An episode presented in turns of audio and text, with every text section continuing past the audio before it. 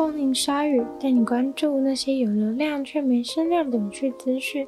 用十分钟零碎时间，一起跟上这个永远跟不上的世界。自从一位 Google 的工程师说他觉得 AI 有感觉、有感受之后，Google 就让这位工程师暂时回家休息，不让他来上班了，因为公司认为他违反了保密条约。这位工程师布雷克，他是在测试 AI 模型会不会产出歧视言论或是仇恨言论的时候，觉得有点怀疑这个 AI 系统是不是开始有自己的感觉。这个聊天的 AI 机器人叫做 LaMDA，他发现他在跟他互动的时候，AI 开始表达自己应该要有权利，还提到了机器人伦理相关的问题。四月的时候，他曾经把一份关于 AI 是否有感觉的文件分享给公司的高层，里面的内容包含了他和 AI 机器人对话的内容。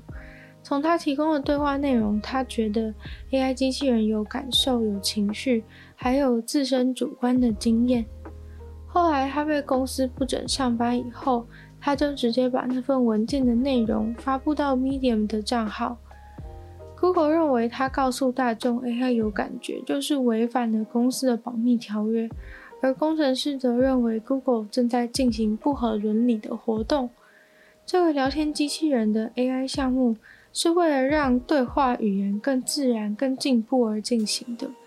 跟这个类似有感觉 AI 类似的模型，现在已经有用在 Gmail 跟搜寻引擎的功能上。Google 公开的表示，没有证据显示这个 AI 是有感受的。语言学的教授其实同意，AI 讲那样的话，不见得代表它是有感觉的，因为它本来就是从人类的语言去模仿。现阶段没有办法证明它有主体的意识，但是长远而言，未来的确有可能有这个危机。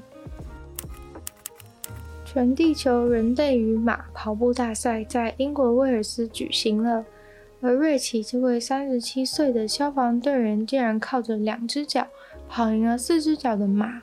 成为了这个比赛历史上第三位跑赢马的选手。这个赛跑的总距离长三十五点四公里，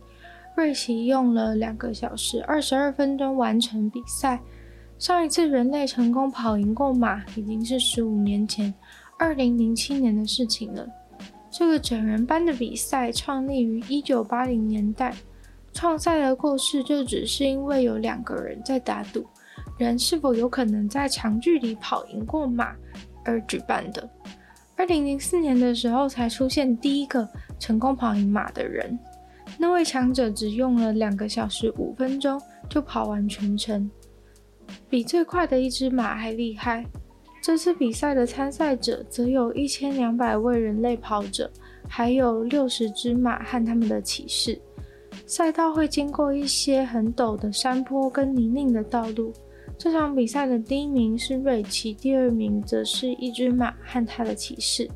比第一名的瑞奇选手慢了两分钟。勇夺第一的瑞奇选手其实相当不容易，因为他是前一天才从西班牙飞到英国参加这场比赛的。他前一天在西班牙时间早上六点就起床去搭飞机前往英国，但因为比赛的地点有点偏僻，所以到了英国以后还要再经历很长一段时间才能抵达。所以说他到达地点的时候已经是比赛前的两个小时了，等于比赛前根本没有好好休息，都在长途跋涉中度过。比赛前已经醒着超过二十九个小时才开始跑。跑完之后，又马上回西班牙，还开五个小时的车子回家。瑞奇选手真的完全不是一般人。他说他能够赢得跟马赛跑的比赛，真的是非常开心，因为他以前就听过前面两位赢得赛跑的强者传说，而现在他竟然能够与这些人相提并论，正式成为世界上唯三能够说自己比马还厉害的人。你都用菜瓜布洗碗吗？根据一个新的研究显示，一块菜瓜布上面的细菌可能比全世界的人类还要多，所以挪威的研究人员推荐使用刷子来洗碗会比较干净。研究发现，菜瓜布的海绵里面住了很多的沙门氏菌或其他的菌种。菜瓜布会有那么多细菌的原因很简单，就是因为每天使用的菜瓜布其实超级不容易干。虽然我们身边本来就充满了各种细菌，但是像沙门氏菌这种，就有可能会让你生病。从菜瓜布传到手上，传到食物都不太好。当菜瓜布一直保持湿润，上面又卡了食物的残渣的时候，里面的细菌就会呈现指数成长。因为食物残渣正好能够当成细菌的食物。更令研究人员惊讶的事情是，有些人比较爱干净，会常常清洗海绵；有些人不会。肉眼看菜瓜布就觉得脏得要命，但是结果两者上面的细菌却一样的多。他们也研究了不同人使用菜瓜布的不同习惯，结果发现无论如何，只要你没有每天换，或是真的很频繁的换点菜瓜布的话，菜瓜布上面的细菌都一样的猖獗。在美国政府对菜瓜布的使用是有相关的建议的，那就是请大家时不时把菜瓜布放到微波炉，或是把它煮滚。但是科学家认为，的确能够减少一些，却不足以减少到可以影响感染的几率。其实，在欧洲主要使用海绵菜瓜布洗碗的有十个国家，唯二使用刷子洗碗为主流的只有挪威和丹麦。研究人员实际去收民众家里的菜瓜布和厨房刷子来研究，收来的菜瓜布和刷具都是每周使用五到六次的。虽然菜瓜布上的细菌明显比刷子上多很多，但庆幸的是，他们收来的家用菜瓜布和刷子上都没有会让人生病的菌种。不过，研究人员利用这菜瓜布模拟被沙门氏菌入侵的情况时，就发现刷子随便晾着过夜，很容易就干了。所以过了一夜之后，上面的沙门氏菌就变少了。但是不管把菜瓜布放在怎样的环境，一个晚上都干不了。